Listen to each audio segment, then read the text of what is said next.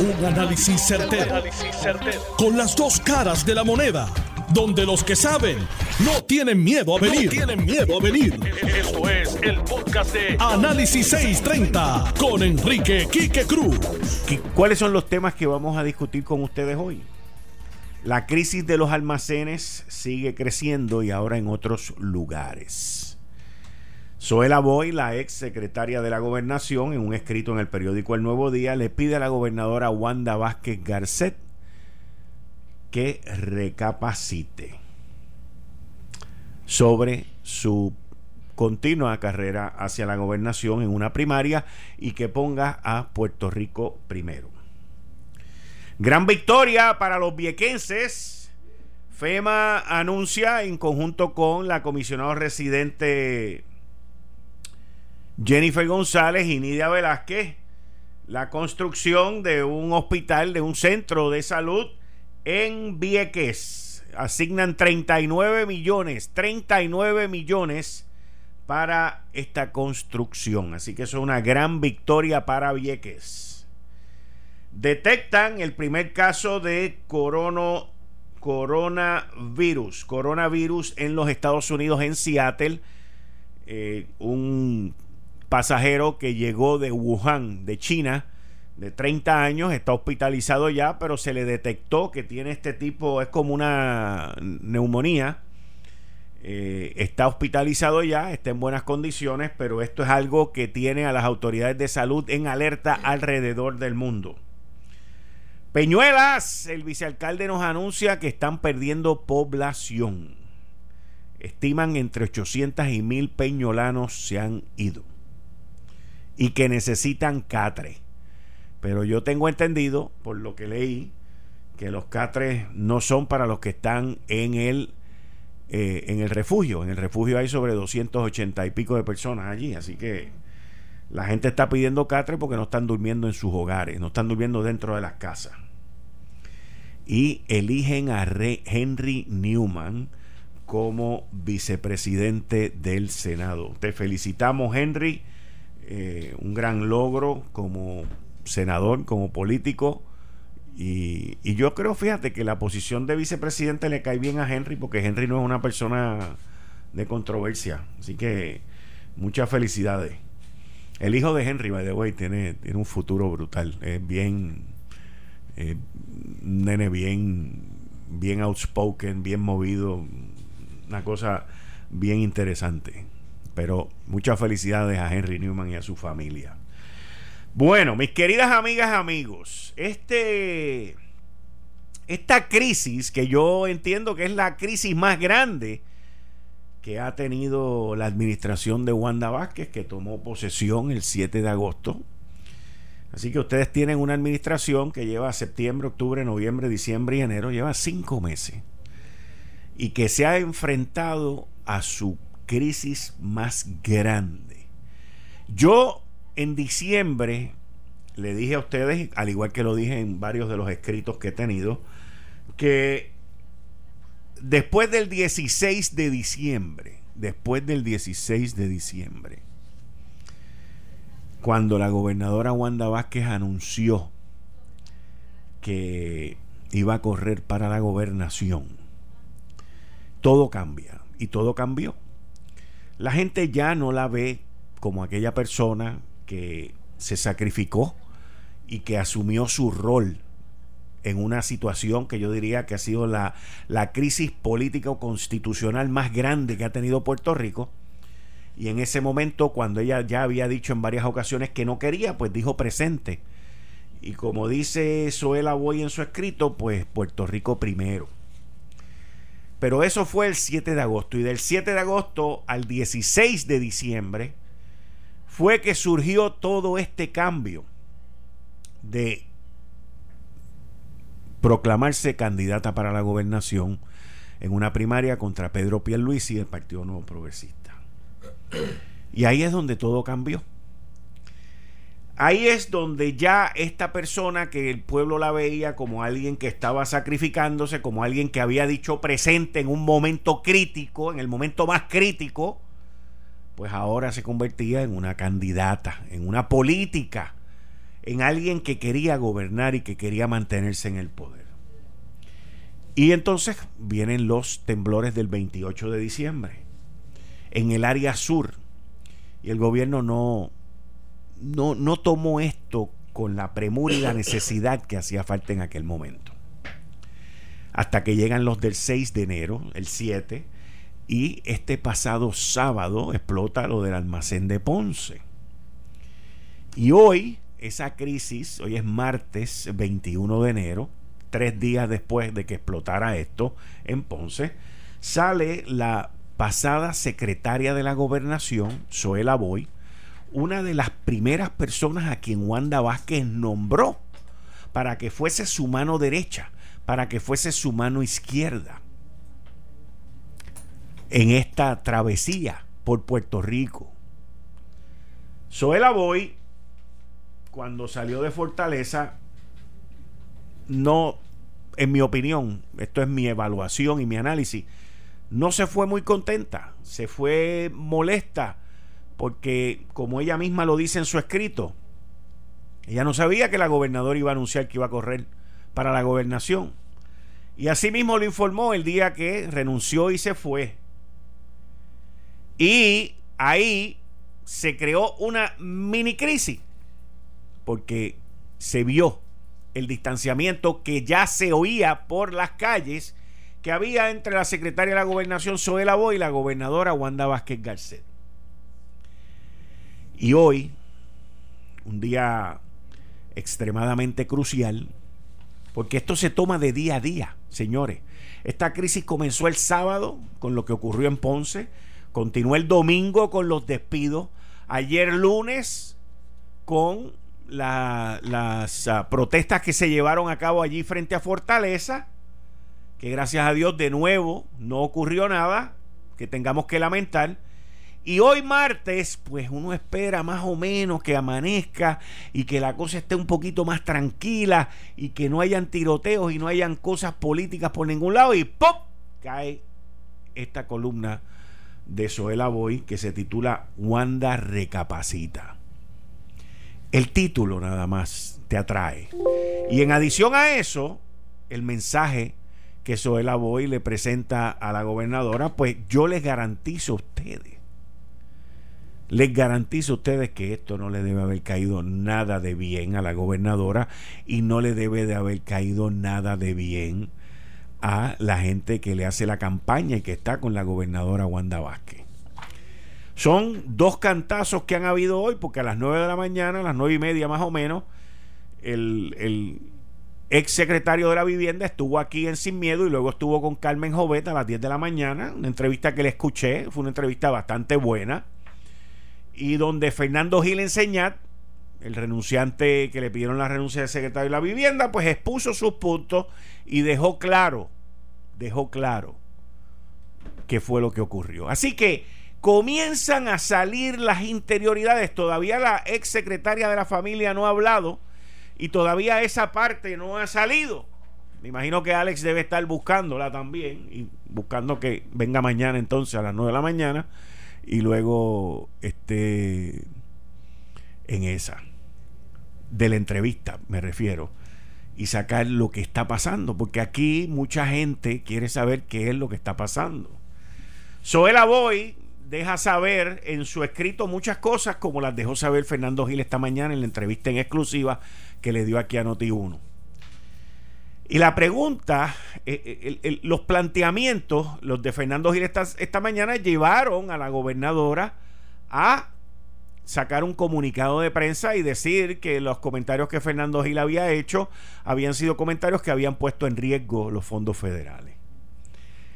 Eh, recuerden una cosa, aquellos que le aconsejan qué decir y qué no decir a la gobernadora. Acuérdense que ustedes pueden justificar y pueden decir cualquier cosa, pero también eso es verificable. Imagínense que ahora venga y salga Ben Carson o salga alguien de Casablanca o del departamento de, HUD, de, Vivienda Federal, y diga que Fernando Gil era el caballo. Ahí eso sería otra crisis más. Eso sería otra crisis más. Y esas cosas los estrategas, los conocedores, los todo tienen que darles un peso porque toda acción tiene una reacción. Y si yo fuera Fernando Gil o amigo de, los amigos del gobierno de Fernando Gil, yo estaría buscando esa reacción. Imagínense que Ben Carson diga, ah, qué pena que se nos fue el caballo de nosotros allí. Devastador. Y entonces entraríamos en otra crisis completamente innecesaria. Como muy probablemente puede ocurrir. Porque estas crisis no se van. No se van de la noche a la mañana. Y si usted comete un error estratégico y dice algo que no debió de haber dicho, entonces extienden la crisis. Y la cosa continúa y se expande, como ocurren con los terremotos y los temblores, cuando esa onda pasa, esa energía pasa por terrenos arenosos o de arcilla, que es donde la onda se expande. Y ahí es donde nosotros nos creemos que llega el fin del mundo. Y lo digo según me lo explicó el profesor y el doctor Osiris de León. Así que esto de Soela Boy es un continuo, una, una continuo, un continuo análisis, una, una, continua, una, una crítica continua de lo que está ocurriendo en el gobierno y en Fortaleza. Y todavía falta más gente que va a hablar. Al igual que todavía faltan más despidos. Mis fuentes me indican que hay uno o dos más que están en la cuerda floja lo que la saga, así mismo, es la saga. Y saludos a los del Pepino que me están escuchando. Sí, la saga continúa y la saga va a continuar. Mis fuentes me indican que hay uno más, pero a mí lo que me preocupa de todo esto, como lo dije en un escrito que hice ayer lunes, es que los que se están yendo eh, en días recientes, como lo es Fernando Gil, el que me comentaron que puede ser que se vaya también, son personas que el traidor y los maleteros querían que se fueran desde hace tiempo. Y eso es preocupante. Al igual que es preocupante todos estos temblores y todas estas réplicas luego de las renuncias que estamos viendo. Así que yo entiendo que esto no termina aquí. Yo entiendo que esto va a seguir, que más gente va a hablar. Y veremos a ver si Ben Carson o alguien del Departamento de la Vivienda, la, la que se fue, la subsecretaria de Vivienda que renunció, podría ser alguien también que podría hablar. En fin, no tengo duda.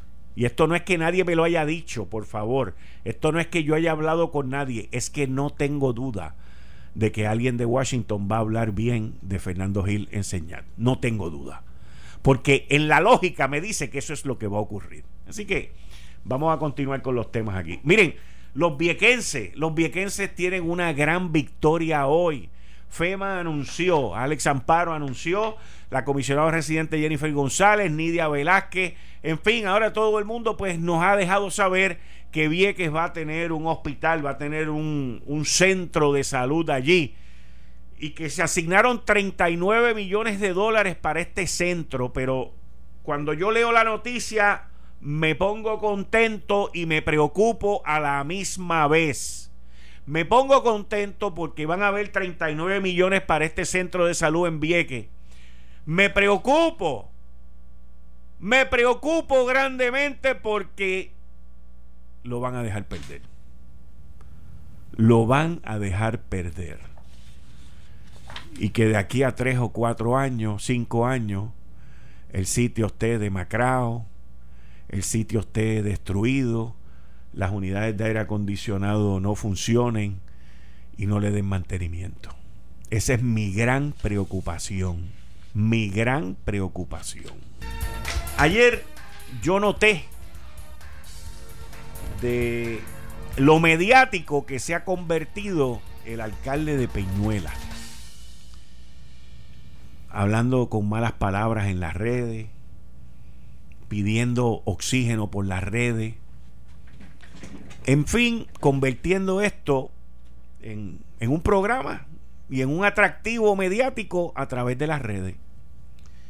Y él ayer anoche saca un pedido en rojo y blanco que se supone que sea de emergencia, no del partido a que él representa, de que necesita un tanque de oxígeno. Y si tú necesitas un tanque de oxígeno y es urgente, tú no vas a las redes a, a la suerte de que alguien lo vea, a menos que tú quieras ser una figura mediática a través de las redes. Tú levantas el teléfono y llamas al general Reyes o llamas a alguien del negociado de manejo de emergencia, llamas a Nino, a alguien que vaya urgentemente y te lleve ese tanque. Pero si quieres hacer un espectáculo al respecto, pues lo pones en las redes. Hubo gente que me criticó por yo haber criticado al alcalde, con lo cual no tengo problema. Pero me pongo a averiguar y la realidad es que el tanque se había pedido y que la persona que está a cargo del gobierno central lo había pedido y que el tanque estaba de camino hacia Peñuela. Y veo este comportamiento por el alcalde de Peñuela. Todo mediático, todo bien exagerado y, y todo buscando, buscando la pauta. Y me pongo a averiguar.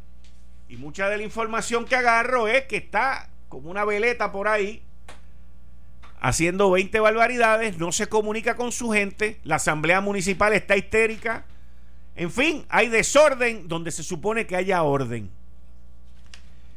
Y hoy veo un artículo, mis abuelos son de Peñuela, by the way, mis abuelos de parte paterna son de, de Peñuela, Vicente Cruz, y, tengo familia en Peñuela. Y hoy veo un artículo muy triste de que dice el, el vicealcalde, que también el vicealcalde, según la información que tengo, Miguel Figueroa, ha tenido unos problemas brutales con el alcalde. La mano derecha no habla con la izquierda. Pero hoy sale el vicealcalde, Miguel Figueroa, expresándose de que se han ido del pueblo entre 800 y 1000 personas. ¿Cómo ellos llegan a ese número? Yo no sé. Pero es una pérdida poblacional. Y esto, miren, esto va a ocurrir en sitios como. Esto va a ocurrir en sitios como Peñuela. Esto va a ocurrir en Guánica. Esto va a ocurrir en Guayanilla. Esto va a ocurrir en estos pueblos. Y les voy a explicar. Científica es la, la explicación que me dieron a mí el sábado muchas de las estructuras que están en Guánica, Guayanilla, en estos pueblos, han sido construidas en terrenos arenosos, terrenos de arcilla, terrenos que se conocen como terrenos blanditos.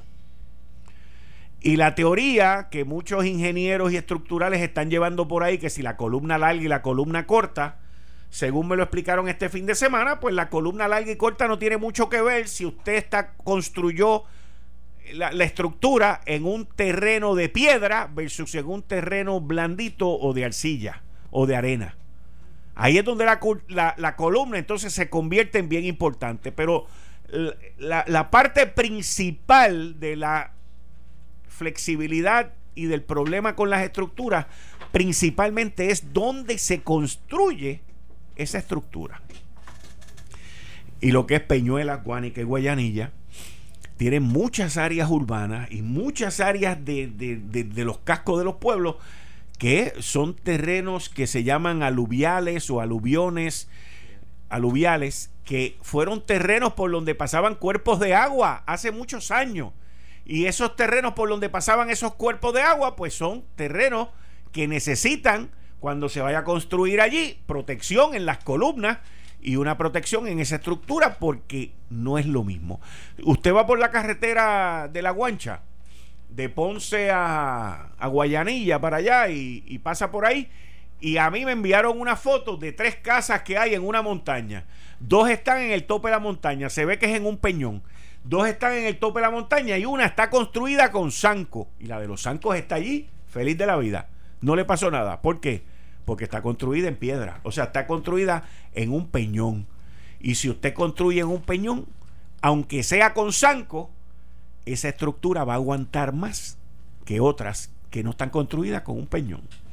Así que aquí en el área sur de Puerto Rico va a haber una reconfiguración y, lo que eran cascos urbanos y cascos poblacionales, por la manera en que estaban y dónde estaban y en el suelo donde están, van a cambiar. Y eso es algo que los municipios deberían de mirar desde ahora e ir aprovechando cómo es que se va a volver a construir esas áreas destruidas. ¿Y cómo es que se va a manejar eso? Peñuela, Guánica, Guayanilla. Y esas áreas que han sido afectadas por estos terremotos. Un impacto para un pueblo como Peñuelas de 800 a 1000 personas, si es así, esto es un impacto, pero durísimo, durísimo. Y una serie de municipios que están en el área sur que de por sí ya están sufriendo de la crisis, de la quiebra de la gubernamental que tenemos en Puerto Rico, pues un impacto así devastador. Y eso es algo que se va a tener que tomar en consideración para futuro, para futuro porque mucha gente se va a relocalizar. Y como dice el alcalde, el, vicealcalde, perdón, el responsable, responsable vicealcalde de Peñuela, Miguel Figueroa, pues ellos esperan que mucha de esta gente regresen cuando regrese la calma. Todo ha ido reduciéndose, los temblores han ido bajando de intensidad. Y todo hasta ahora ha ido como los científicos locales e internacionales nos han ido instruyendo en este nuevo Puerto Rico que estamos viviendo con él ahora. Y una de las partes más importantes para mí, que voy a continuaré utilizando este programa, es cómo vamos a aprender a vivir con esta nueva realidad de tormentas, huracanes y terremotos. La isla completa. Muy importante. Antes de que me vaya para la pausa, eh, les, reitero, como todos los martes, estoy aquí, voy a estar aquí con el gabinete de los martes. Vamos a estar con el licenciado a las 5 y 30, John Mott. Y tenemos un tema interesantísimo con, John Mott que tiene que ver eh, con las restricciones que tanto Casablanca como el Departamento de Vivienda Federal ha puesto para la utilización de los 8.200 millones de dólares que se anunciaron la semana pasada. No solamente eso, pero hoy, hoy, Casablanca y el gobierno federal volvieron a insistir y volvieron a impulsar el que tienen que haber más restricciones y tiene que haber más controles por la corrupción que hay en Puerto Rico y por el mal uso que se le dan a los fondos federales. Así que esto no termina. Esto se pone peor. Y lo de los almacenes, lo del almacén específico de Ponce, que agarró a nivel nacional, pero me refiero nacional en los Estados Unidos de América, en el continente, en los 50 estados, pues miren, ha sido bien difícil, bien difícil. Y va a ser bien difícil porque en Puerto Rico, en Puerto Rico, aquí cuando explotó lo, de los lo del almacén de, de Ponce, aquí habían congresistas. Yo escuché a Jennifer González hablar de que estaba aquí con un par de congresistas y que la cara de los congresistas era, bueno, ¿y, cómo podemos bregar con esto? O sea, ustedes están fallando en esto. Y eso son cosas que, que afectan, afectan y hacen un obstáculo y una dificultad en la labor de la comisionada residente Jennifer González y de los congresistas que nos quieren ayudar. Así que, y cuando ustedes escuchen las restricciones que nos va aquí a describir John Mott, ustedes se van a dar cuenta, nadie ha hablado de eso y el que tiene aquí el, el A, B, C, D y E de las restricciones con fecha, con fecha, es el licenciado John Mott que va a estar con ustedes en breve. Voy a una pausa y regreso con ustedes inmediatamente aquí en Análisis 630 con la sección John Mott, Ley Promesa 630. Yo soy Enrique Quique Cruz.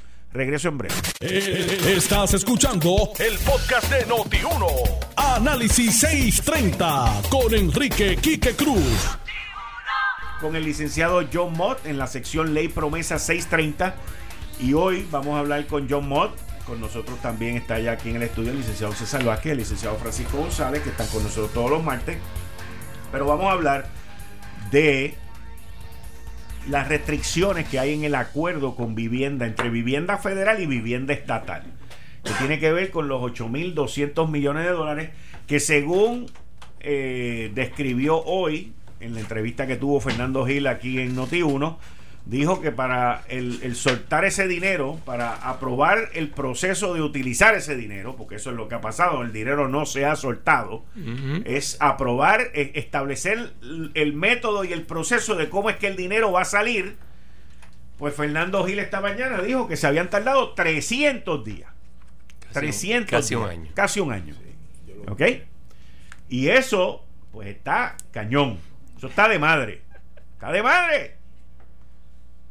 Pero, por otro lado, como yo cuando tuve con Fernando aquí, que lo entrevisté la semana pasada, cuando se firmó ese acuerdo, que, él estuvo aquí y habló conmigo, eh, él me dijo pues que eso es discriminatorio, que no tenemos representación y todo eso, pero por otro lado yo le dije, pero no los hemos ganado.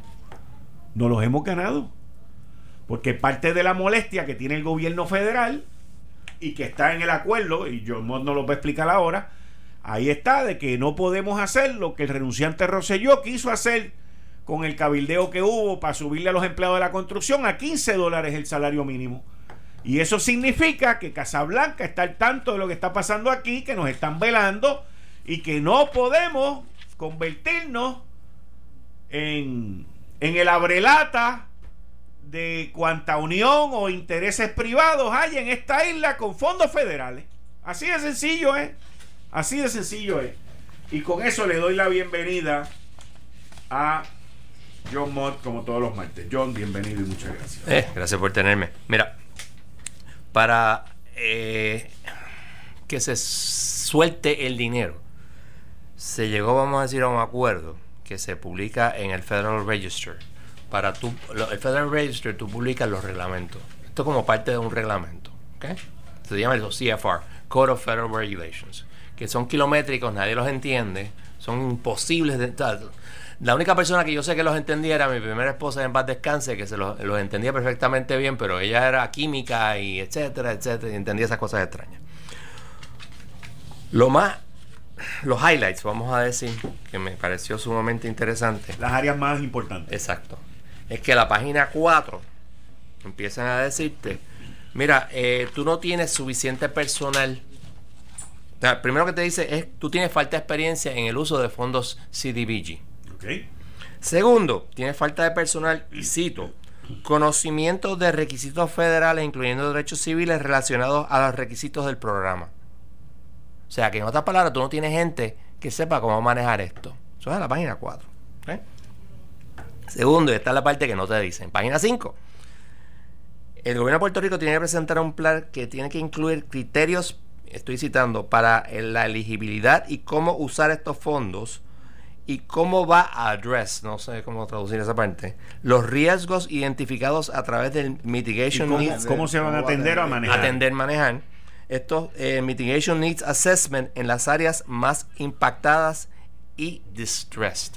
O sea, tienes que tener este plan.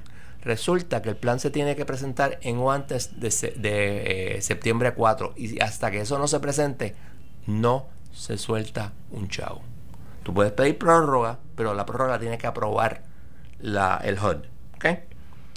Entonces, aparte de eso, tienes que pedir, pedir a la Junta y someter a HUD cualquier certificación, observación y recomendación que la Junta tenga que el plan de acción, que, que, es de lo que estamos hablando, y cualquier presupuesto de plan relacionado, que en, este documento de 24 páginas hay 20 mil... Eh, este... Escúchame un momentito, que tengo que hacer una interrupción por una información que me acaban de enviar. Cuando en la pasada media hora, en la primera media hora del programa, yo le dije que esto, esta crisis iba a continuar creciendo y que iban a salir reacciones, que podían salir reacciones de Washington a favor de Fernando, pero no les mencioné a ustedes que también podían salir reacciones negativas del gobierno en contra de Fernando. Acabo de ver a través de uno de los medios de Telemundo que eh, refirieron a Fernando Gil enseñar a justicia. Refieren a justicia al destituido secretario de la vivienda. Así que esto es una guerra ahora. Y esto va a continuar esto va a continuar. Así que continúa. Sí, y estoy, muy de acuerdo con lo que estás lo diciendo. Analizamos, lo analizamos después con el gabinete completo de los martes. Adelante. Ok. A través de todo este documento de 24 páginas hay 20.000 referencias a cuando tú vas a hacer un plan, tienes que poner un presupuesto, etcétera. Y la Junta tiene que meter la mano ahí para decir que ese plan o ese presupuesto es consistente en las áreas que se estén razonablemente relacionadas, y ese razonablemente es bien amplio, con el plan fiscal y el presupuesto. O sea que la Junta va a tener insumo en esto, lo cual hace todavía más tardío el que este informe se haga. O sea que no estamos, no vamos a ver un chavo hasta después de septiembre. Además, HOT va a monitorear si Puerto Rico cumple con los requisitos de mitigación. Tenemos que recordar que Puerto Rico se le puso un montón de requisitos porque se entendía que aquí había un montón de... no había suficientes controles para evitar la corrupción. Pues HOT va a estar monitoreando eso continuamente y el documento está plagado de eso. Hay, como dije, hay múltiples requisitos, reportes y planes del gobierno y las entidades que reciben el dinero. Obviamente, si tú vas, por ejemplo, a arreglar un puente, el gobierno no lo va a hacer. El gobierno solo, él le tiene que dar los chavos a alguien. Ese alguien tiene que tener unos requisitos que están en este plan, en este pelón, en este documento, que incluye que tenga personal que sepa manejar este tipo de fondos. O sea que esto está bien complicado. Y, vamos a ver. Ah, ok. En cuanto a lo que dijiste de los 15 dólares por hora, interesantemente, el documento no dice que no lo puedes hacer lo que dices es que no tienes, no estás obligado a seguir lo que dice la ley de Puerto Rico sobre el salario, sino que tienes que eh, utilizar otros criterios como razonabilidad del, del, salario. En otras palabras, te está, te está diciendo no lo uses a menos que sea una persona sumamente especializada, porque no nos gusta. Pero no te está diciendo efectivamente no lo puedes usar.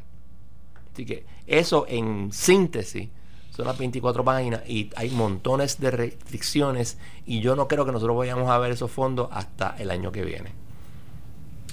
Tú me diste una fecha fuera del aire que, que no tú, tú no veías que esos fondos fuesen comenzando a llegar a Puerto Rico hasta después de septiembre. Sí, pues septiembre 4 es la fecha límite que tiene Puerto Rico para entregar ese plan. Hasta que ese plan no llegue, está en la página 5, no te van a soltar un chavo. Como tiene que, tienes que tomar en consideración lo que la Junta te vaya a decir, tú tienes que estar en continua constante este, pues, relación con la Junta, lo cual atrasa. Porque mientras más gente está metida en el, en el, en el pote, más difícil se hacen las cosas. O sea, por más buena fe que tenga todo el mundo, el, constante give and take y dame, no, yo creo que debe ser de esta manera, atrasan las cosas. Y tú sabes muy bien que el gobierno de Puerto Rico no es exactamente el, más eficiente en hacer planes de este tipo y planes que cumplan en realidad con lo que lo quiere. Cumplir con los de FEMA se han tardado más de dos años y, y acaban de pedir una prórroga hace tiempo que se la dieron, hace como tres o cuatro meses atrás. O sea, que tampoco es que el gobierno, no importa quién esté gobernando, sea el más ágil o el más rápido que pueda hacer las cosas. Y te están diciendo que no tienes el personal adecuado, lo cual nos hace a nosotros preguntarnos, ok, eh, ¿se refiere eso a una cosa específica o se refiere también al idioma? Porque acuérdate que el que va a manejar esto es vivienda de Puerto Rico. Tiene vivienda de Puerto Rico suficiente personal con conocimiento del idioma inglés técnico porque no es cuestión de, de hello, how are you. Es cuestiones técnicas para poder hacer esto. Yo no sé. Yo nunca he bregado, yo lo confieso, nunca he tenido nada que ver con vivienda. Y no, y no tengo la más mínima idea de, su personal, etcétera. Pero es una pregunta que hay que hacerse. Y si eso quiere, y, y el informe te dice que tú tienes que contratar personal adecuado. Está diciendo eso. Y no creo que sea lo más lógico que lo, ¿cómo se llama? Que lo eches para adelante, que lo contrates a alguien eh, eh, como un contratista independiente para que haga el trabajo. Eso sería ilógico en mi ¿Por opinión. Qué? ¿Por qué? Te, te pregunto por qué, por, eh, o sea, por, por, la manera que yo lo veo. En situaciones como esa, si tú me preguntas a mí qué yo haría, yo me buscaría una empresa que haya manejado una situación como esta en Nueva Orleans, o en Sandy o en New, en New Jersey o en Florida que haya manejado este tipo de cosas y lo contrato. Obviamente tengo que sacarlo un, un RFP, tengo que sacar propuesta, para que ellos vengan y me ayuden a yo montar eso. Eso sería lo que yo haría. Ok, fíjate, uno, uno, te, uno te voy a decir por qué. De la manera que está escrito, es como que no tienes el personal. Ok, pues entonces tengo que ir a buscarlo. Sí, pero no de la manera que está escrito, no quiere decir que no lo puedes hacer como tú dices. Es como que tú, you don't have the employees, los empleados para hacerlo. Correcto, pues si no tengo los employees, busco un contratista que tenga... Ahí es donde yo no, o sea, de la manera que está escrito es como que tienes que, que, buscar las personas y contratarlas para tu para el, lugar, o sea, para vivienda. Ahora, míralo desde el punto de vista que tú dices que es una forma de resolver el problema. Uno, ¿cuál es la única acusación de, de corrupción sobre los fondos federales? Compañía norteamericana con empleados de FEMA. exacto, cobra.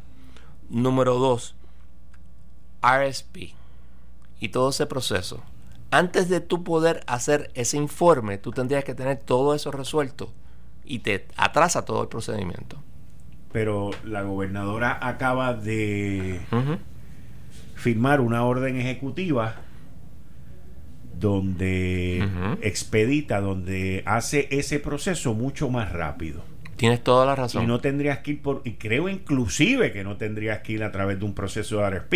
Es más, no dudaría que la gobernadora firmó esa orden ejecutiva principalmente por eso que dice ese documento de HOT, de, vivienda federal que tú acabas de... es muy posible que tengas razón, entonces... Porque hoy yo escuchaba gente que, que fue lo primero que yo oí, o sea, lo primero que yo pensé, yo dije, caramba, pero ¿por qué la gobernadora va a firmar una orden ejecutiva?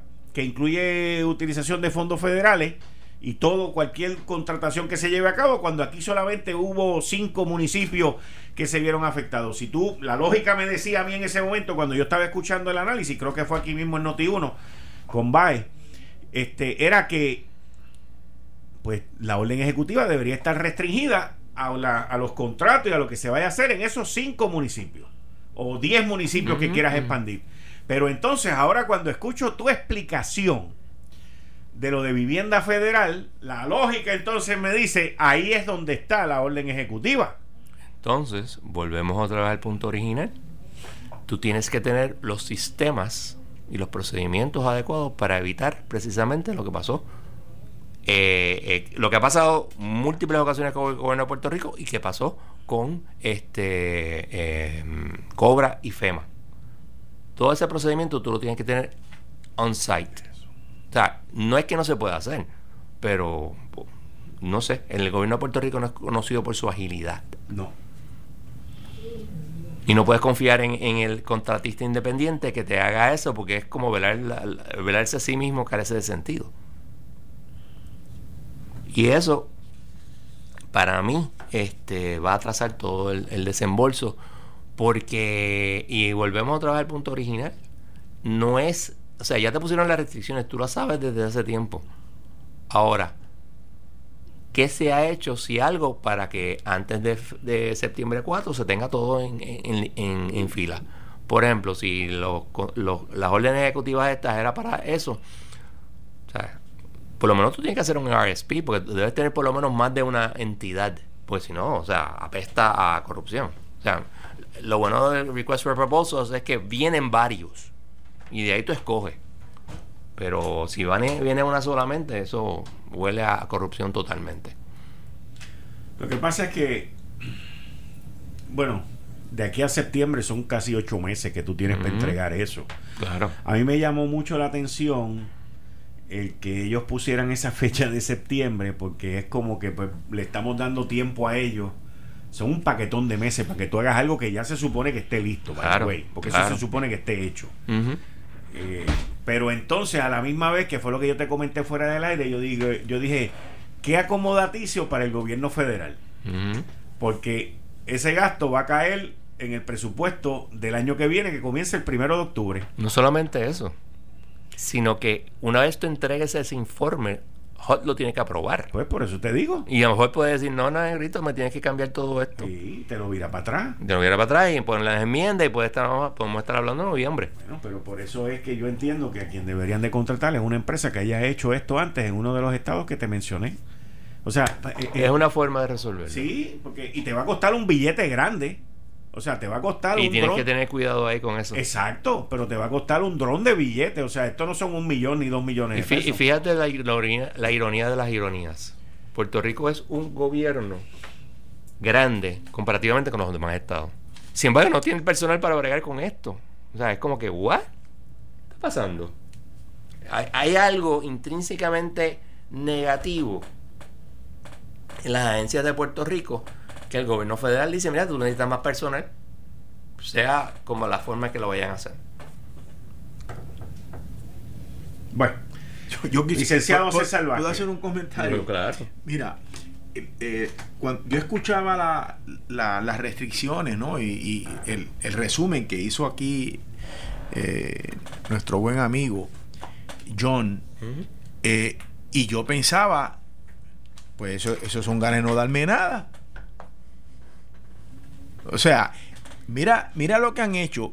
Han puesto, cuando tú mencionaste ahorita lo que, lo que dicen un CFR, cuando uno lee un reglamento de eso, yo los he leído o yo he entrado, ¿sabes? Yo, yo, me he tenido que meter. Yo me he tenido que meter en uno de esos reglamentos para atender asuntos de, un cliente. Y mire, señor, eso es algo. Eso es escrito por un marciano eh, eh, que, que lo que quiere es hacerle la vida imposible a los terrícolas, a los que vivimos en la tierra. O sea, hay, hay, allá es, es como esa si gente. es como si un tipo te escribiera a ti, César Vázquez, o a ti, John Mont, vamos, y dijera: Yo los quiero contratar a ustedes dos como abogados, pero necesito que ese abogado sea este alto, rubio, de ojos azules, eh, que, que mida 6'4, eh, que el tamaño del zapato sea 13 eh, y que pese 180 libras. Pues, eso es lo que han hecho con nosotros. Por eso, pero fíjate que cuando han, han cogido eh, eh, toda la, la, la, las palabras iba a decir la verborrea porque es la palabra correcta, pero la fraseología, la, que se, que uno no, que no se entiende eh, aun cuando tú tienes enfrente a ti esos reglamentos esos hechos, yo, recuerdo una vez una persona que decía que eso los escribía eh, Elite, Old Lady in Tennis Shoes, eh, que no tiene nada que hacer. Y escribe eso, y escribe como ella le da la gana, para que, porque yo le entiendo, pero tú no lo vas a entender. Eh, allá tú. Pues eso es lo que han hecho. Con la ventaja para ellos de que ya pueden decir, ah, ya no me puedes acusar de que te estoy aguantando el dinero, ya yo te lo he hecho disponible. O sea, de jure, ya yo cumplí. Aun cuando de facto te tiene todavía pillado, porque para tú cumplir, o sea, y haya el desembolso, ocurra el hecho, tú tienes que preparar la, la longaniza esa que no la entiende nadie. Así que, eh, como quiera, nos tienen clavados, ¿ves? Y yo, y cuando dice John septiembre, que eso es la fecha que nos dieron, concurro contigo, que si no se hace algo, que es la, y, ahora voy a, atender el, comentario que hizo Quique, eh, si no se algo, no se hace algo eh, que produzca ese plan, no es septiembre, mire señor, llega el, el 2022 y no, y no vemos un centavo. Ahora, Quique eh, presenta una alternativa contratar una empresa que lo haya hecho antes. Y esa es una, una, una, propuesta lógica. Ahora, eso tiene dos cosas. Uno, hay empresas que lo hayan hecho antes porque le han puesto esas restricciones a algún otro estado con esa de, esa magnitud. En otras palabras, por eso, en, en, yo, yo también yo no creo que haya. No, pero, pero déjame completar. déjame completar. Dale, dale, dale, dale, Vamos a suponer que sí haya la empresa con la con la con esa eh, expertise para poder atender y presentar, ayudarnos a preparar un plan. Eh, entonces, eh, pero surge la pregunta, y no sé si fue John o fue Quique, que dice, pero hay que tener cuidado a quién uno va a traer. Pues mira, tú sabes lo que yo haría. Yo me voy a donde Hod y le digo, recomiéndeme, eh, mire, amigo Carlson, recomiéndeme una o dos empresas que nos ayuden. Porque ya que usted han, han, han puesto como un, como un dato, como un hecho, que nosotros no tenemos la empleomanía, no tenemos el expertise entre nuestra gente, pues recomiéndame. Y le paso la carga a ellos. Recomiéndame por escrito la compañía A y la compañía B, que sea, eh, eh, que sea aceptable para ustedes. Y yo le paso la, papa para allá. A ver si, de, lo, si lo hacen o no. Es de la única manera que yo puedo, que entiendo que pudiéramos entonces nosotros eh, sacar un poco de la, de la carga que nos han echado acá y se le echamos a ellos. Correcto. Usted recomienda. ¿Pero qué, ¿Pero qué es lo que significa ya que tú que tú estás diciendo? Atrasos y más atrasos. Sí, pero es que no nos queda más remedio. entonces, tú vas a ir donde los federales y los federales te van a decir, no, yo no te puedo recomendar a nadie, ¿cierto o no? Hacer lo que te Pueden Eso es lo que se supone que hagan. Eso es lo que, no, pero, te estoy diciendo, eso, digo, ven acá, es, verdad lo que dice John Mott, es lo que se supone que hagan. Pero eso tú te pones a hacer un trabajo de investigación. ¿Quién hizo eso en Sandy? ¿Quién hizo eso? si es que alguien lo hizo porque se hayan eh, encontrado con esta barbaridad. Es que, pero cuando ellos te dicen, como estaba explicando John aquí ahora hace poco, cuando ellos te dicen, tú no tienes experiencia haciendo esto, te están diciendo, tienes que buscarte a alguien que tenga la experiencia haciendo. Claro, Por lo tanto, tiene que haber alguien, y yo entiendo que deben haber muchas compañías en el continente de los Estados Unidos que tengan la experiencia para hacer ese trabajo quizás no con las restricciones adicionales como tú muy bien mencionas en el caso de nosotros, pero en el macro tienen la experiencia haciendo esos planes de trabajo. Ahora, eso va a conllevar traer gente para acá, acomodarlos en hoteles, pagarles per diem, enseñarle los planes que nosotros tenemos para que ellos nos digan que están mal, porque nos van a decir que están mal para podernos cobrar más. Eh, pero no tenemos alternativa, porque ya se han dado por hecho que no tenemos la experticia entre nuestra gente. Ahora yo, si fuera yo el que estaría a cargo de esto, yo cogería y contrato a la gente de allá, ¿verdad?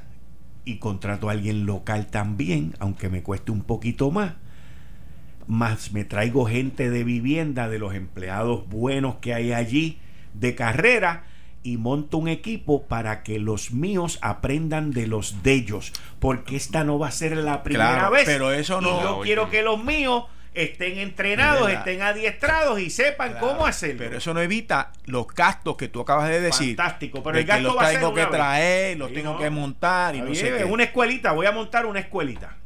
Tengo que montar una escuelita. Porque mírate, mira, mira. aprovechar. Porque mira, mira esto, César. Tratar de aprovechar de lo esa fuente de que no, pero mira para yo entrenarme. mira de lo que estamos hablando. Estamos hablando del huracán María, papá, que va a cumplir tres años eh, para la fecha del, del, cierre, que es septiembre 4. Septiembre. Septiembre 4 fue que tú me dijiste, ¿verdad? Pues ahí van a faltar 14 días para María, 13 días para María. O sea que cumple tres años. Todavía no hemos entrado en lo que vaya a caer aquí de CDBG por el temblor en el área azul y por los terremotos que han ocurrido. Y para eso vamos a tener que hacer lo mismo. O sea, bueno, pero con la ventaja que ya con lo de, si lo hacemos lo de ahora, pues ya tenemos para hacer lo, que venga. voy a una pausa y regreso inmediatamente con ustedes aquí en Análisis 630 y el gabinete de los martes el licenciado César Vázquez, el licenciado Francisco González y yo, yo soy Enrique Quique Cruz. Estoy aquí de lunes a viernes de 5 a 7. Regreso en breve. Eh, estás escuchando el podcast de Noti1. Análisis 630 con Enrique Quique Cruz. Bueno, Quique, ya yo había comenzado, así que el, saludo lo doy este, ahora eh, retroactivo. Ah, saludo a los muchachos que están allá en la, en la cabina y a Paco y a ti. Eh, quiero de, rápido mencionar y un saludo bien, bien, bien, con mucho cariño y amor a mi hija Martita, que vino de, de, Florida. Sí, vino de Florida a pasar. sí, vino a pasar unos días acá de vacaciones y wow. le eso es amor, sí, esa muchacha es especial. Y entonces le da la sorpresa de ir a buscar a una de mis nietas a, a, a, Lian, a la escuela, tú te imaginas, yo no lo tuve, pero me imagino. Y después llega a casa y se encuentra con, allí estaba la, otra nieta, Lorena, o sea que están eh, las dos nietecitas que están conmigo acá en Puerto Rico, porque ya tú sabes que tengo dos allá, con Ricardo, y Marta, que vino de Florida a pasar unos días acá y, ya pues eh, eh, estamos bien contento de tenerla bueno. cerca. Saludo. Gracias. saludo. Gracias. Y en brava, en brava. Sí. Venir para acá de vacaciones en brava. Y, y los quiero a ustedes un montón. Bueno, eh, te envié la orden ejecutiva de la gobernadora sobre las contrataciones. Y mi pregunta, a, base de lo que estábamos hablando con John Mott, es si esa orden ejecutiva le permite a la gobernadora, al, al Departamento de la Vivienda Estatal, el contratar de manera expedita para cumplir con lo que este Vivienda Federal le pone las restricciones al, al gobierno estatal para comenzar el desembolso de los 8.200 millones de dólares. Porque, como estaba explicando John Mott, te- el gobierno de Puerto Rico tiene hasta septiembre 4 y Vivienda Federal en el documento dice, tú no tienes la gente con la experiencia y el conocimiento para preparar estos planes. Sí, bueno. eh, saludos a todos primero que nada. Gracias, Paco. Vuelvo y repito, aun cuando la orden se ha emitido debido a la declaración de emergencia de cinco municipios, que me acabo de enterar ahora también que la gobernadora busca ampliarlo con 10 más, pero estos cinco municipios, porque en el momento que se emite esa orden ejecutiva solamente hay cinco municipios afectados, seis municipios afectados. Si esa orden el gobierno de Puerto Rico la puede utilizar para contrataciones que tienen que ver con fondos de María. No es una carta blanca, como Paco ahora te va a explicar. Sí, no, no es una carta blanca, tiene unos límites. Lo que pasa es que no, no tiene unos límites en cuanto a eso. O sea, tiene unos límites en cuanto a tiempo.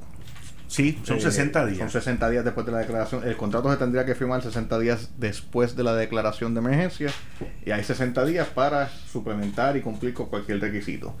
Lo importante saber también de esta orden ejecutiva es que esto no cancela ni el código penal, ni la ley de ética, ni nada por el estilo. O sea, lo que esas leyes prohíben en cuanto a contratación gubernamental eh, sigue estando, o sea, sigue estando prohibido aún con esta orden ejecutiva. Lo que busca la orden ejecutiva es eh, agilizar los procedimientos para atender esta emergencia. Se pueden utilizar para lo que sea. Porque la, la orden, lo que yo, yo leí la orden hoy por la tarde y no Ajá. recuerdo ver ningún límite eh, establecido en la orden en cuanto a para qué tipo de contratos se pueden utilizar, ni qué tipo, porque también escuché hoy a alguien cuestionando, bueno, pero la emergencia es en el sur de Puerto Rico, no en el norte, si son asuntos que son en el norte. La ley no contempla esas distinciones, no tiene distinciones para eso. Eh, así que en teoría se podría utilizar para, como, como tú mencionas, utilizar fondos de CDBG o, o María o ese tipo de cosas. Lo que sí es, esta ley aplica solamente, esta ley suspende requisitos locales estatales establecidos mediante reglamentación, orden ejecutiva. Cuando eh, tú dices requisitos, te refieres a los procesos que hay que establecer para una subasta y ese tipo de cosas, pero no los requisitos legales o éticos. Eh, bueno, estamos eh, en éticos no, en la ley de ética y el código penal, si un código penal, o sea, la ley de ética, por ejemplo, que prohíbe que tú contrates en una agencia eh, a una persona que es dentro de cierto grado de parentesco tuyo. Pues mira, eso aplica aquí también. O sea, esta orden O sea, ejecutiva la orden ejecutiva no evita eso. no, evita- o sea, no, lo, o sea, no, te, no te permite No te exime de tú poder hacer eso. No, o sea, esa prohibición todavía sigue en pie. Lo- mi punto es con lo que con lo que es CDBG y ese tipo de, con- de fondos, que esos fondos tienen unas restricciones de uso establecidas por legislación federal. Eso están hablando ustedes ahorita aquí. Esta orden ejecutiva no exime de cumplir con eso. Sea, solo te exime de cumplir con algunos requisitos procesales locales. Eh, si hay algunos requisitos establecidos por los acuerdos con el gobierno federal o por la disposición legal federal que provee esos fondos o algo por el estilo, esos requisitos todavía se tienen que cumplir, lo federal. Aquí lo estatal es lo que la, la- la orden ejecutiva te permite, o sea, te permite darle la vuelta para agilizar los procesos.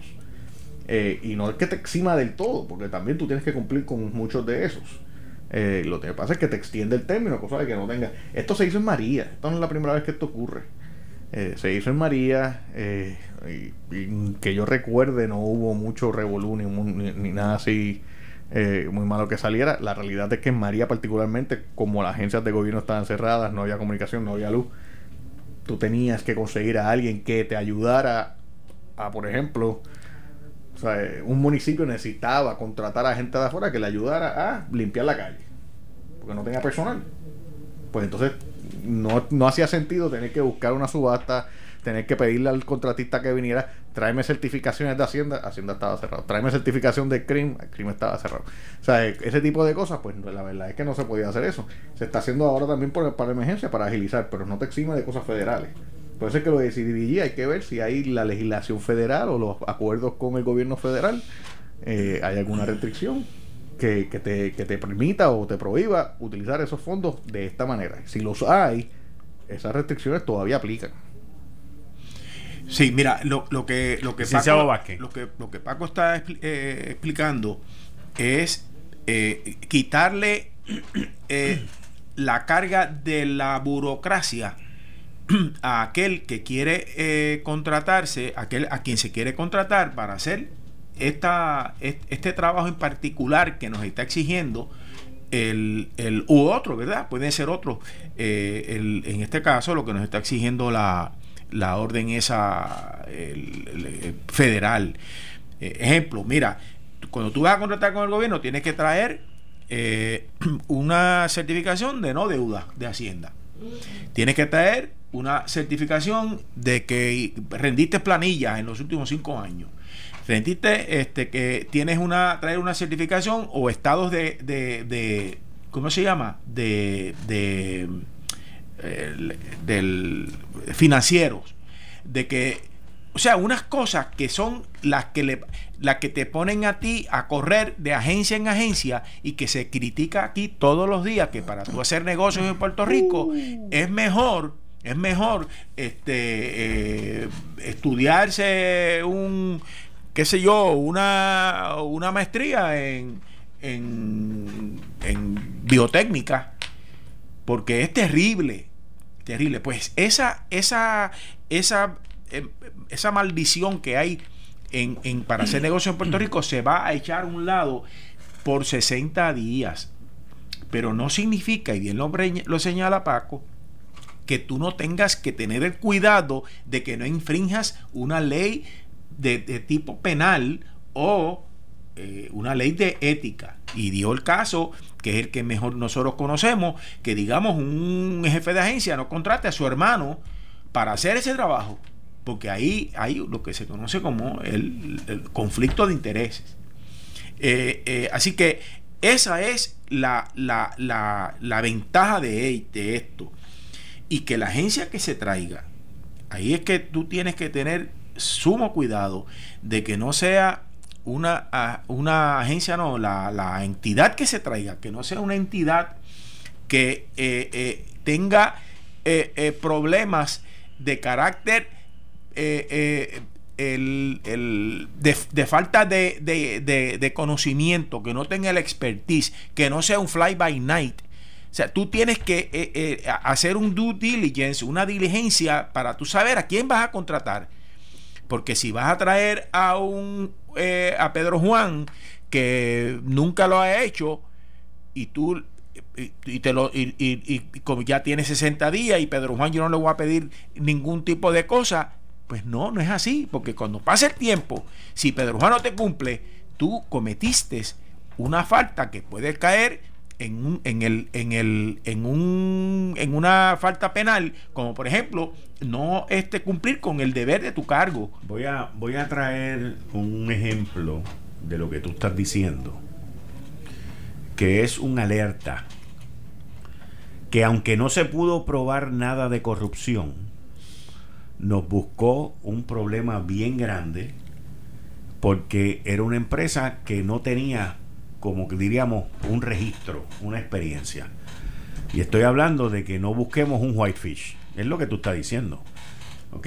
O sea, no, no, no hay nada de, no hubo nada comprobado, no hubo, no hubo nada. Hicieron su trabajo. déjame, déjame terminar, déjame terminar, déjame terminar.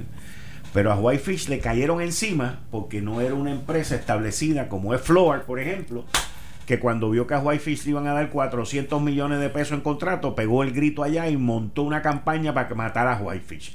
O sea, y nosotros no debemos de improvisar, es lo que estoy diciendo, ni de establecer unas pautas nuevas para meternos en problemas, porque nos van a volver a caer encima. Nos van a volver a caer encima. Ese es mi punto.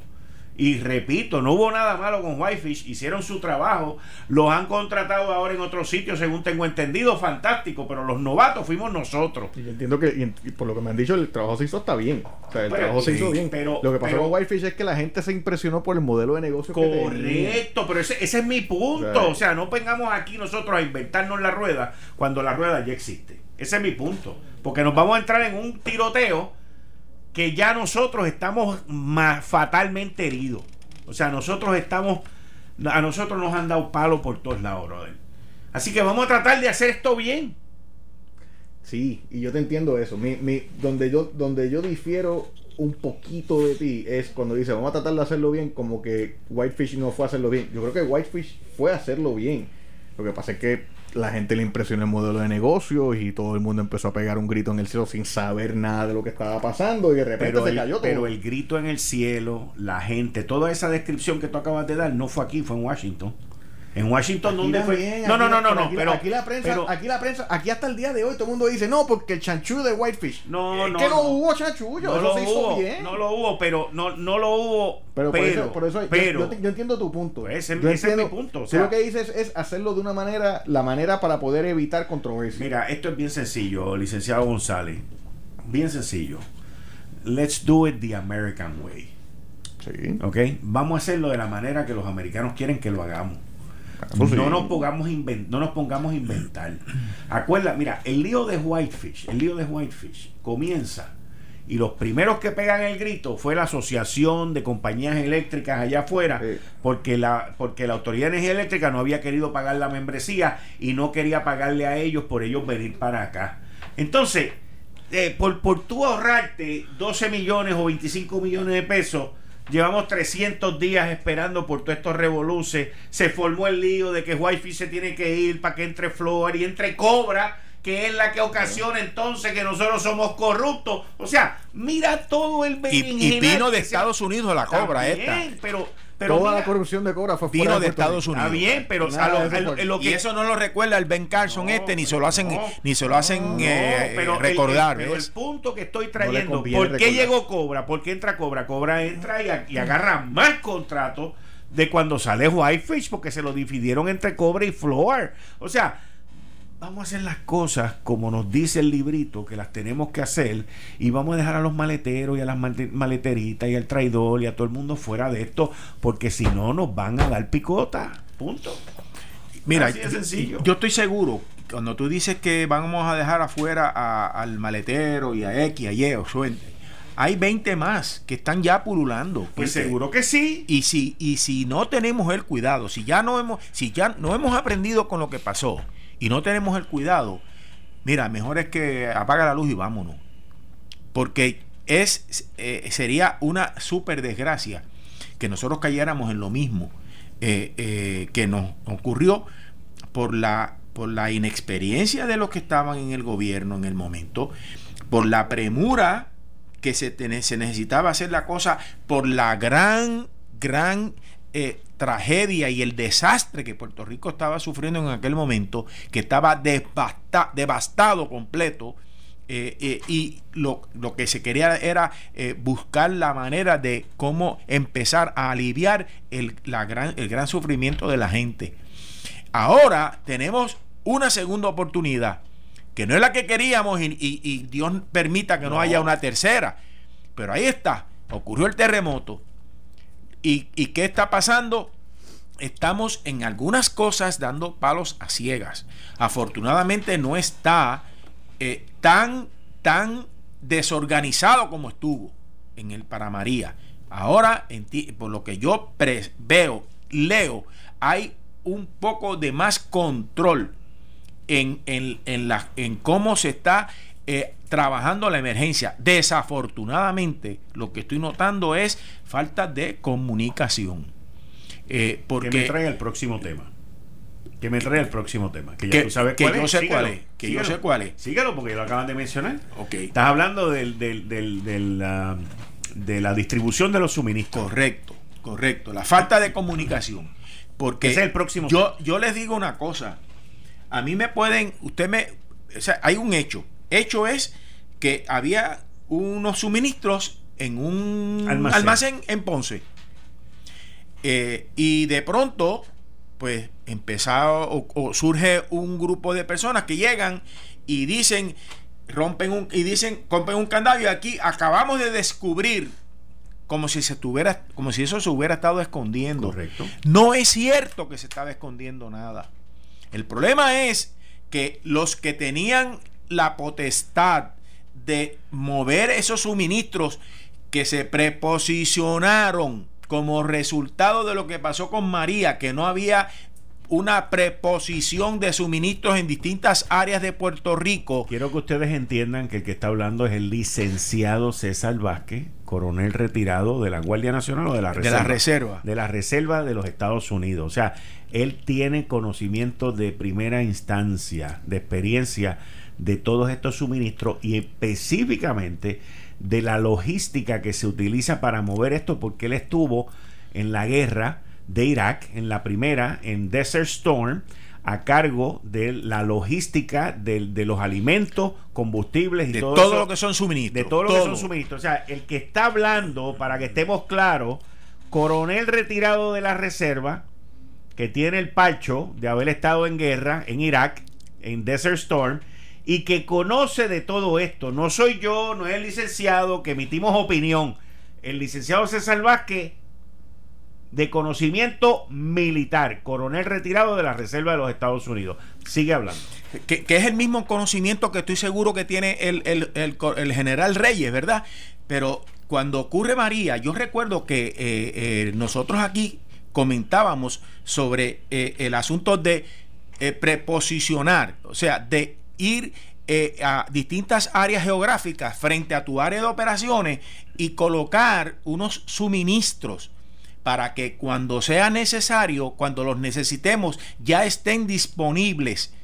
¿Por qué? Porque en, cuando, cuando tuvimos a María, las, vías de comunicación a través de carretera se cayeron. aéreas y marítimas. Y las de carretera también. Porque si aun cuando los hubiéramos tenido, las aéreas y marítimas llegando, teníamos problemas en, llevarlas a las distintas áreas geográficas de, de Puerto Rico. Pues nosotros discutimos en este programa contigo que lo que nosotros hicimos en Desert Storm fue precisamente que de mi área de operaciones, de donde yo voy, de donde iba a salir, lo que se conoce como la, la, la, la, infantería motorizada, pues nosotros, que son los que los tanques, etcétera, etcétera, nosotros íbamos colocando cada número X de kilómetros un, un caché un, almacén, pero no en términos como acá, sino preposicionamos suministro. Y X kilómetros más abajo, más suministro. Lo básico. ¿Cuál es lo básico? Comida, agua eh, y combustible.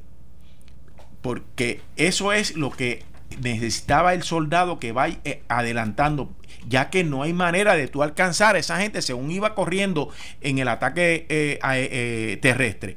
Pues aquí en Puerto Rico eso fue lo que se hizo, eso fue lo que se ha procurado hacer.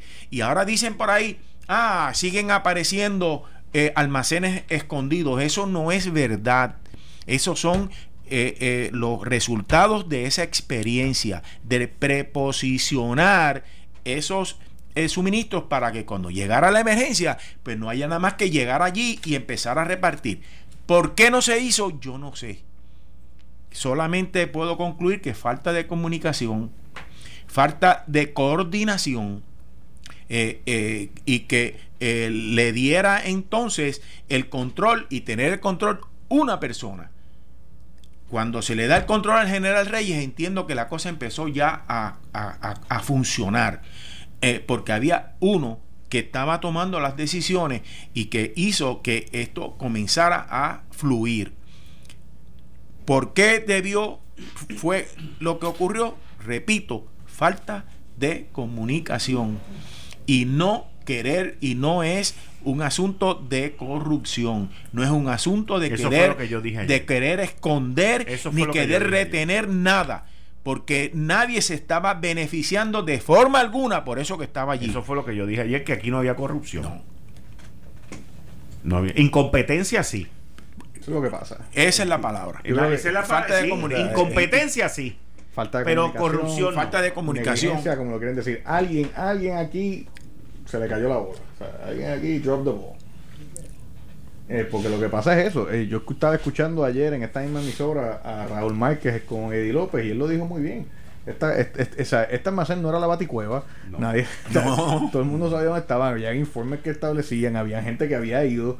El problema aquí fue uno de comunicación, fue uno de. de- de- de- no, no quiero decir incompetencia, Ahora, pero es que cuando- alguien no hizo el trabajo. Cuando regresemos, cuando regresemos, porque hubo dos legisladores del Partido Popular Democrático que salieron con la brillante idea de decirle a la gobernadora y al general Reyes que tenían que publicar los demás almacenes que hay alrededor de la Sí, isla. como si se estuvieran escondiendo. No, no, pero Como espérate. si hubieran sido espérate. escondidos. Pero espérate, pero cuando es regresemos yo quiero que ustedes dos me analicen eso. Eso es un- Tú estás escuchando Análisis 630. Yo soy Enrique Quique Cruz con el gabinete de los martes, el licenciado César Vázquez, el licenciado Francisco González.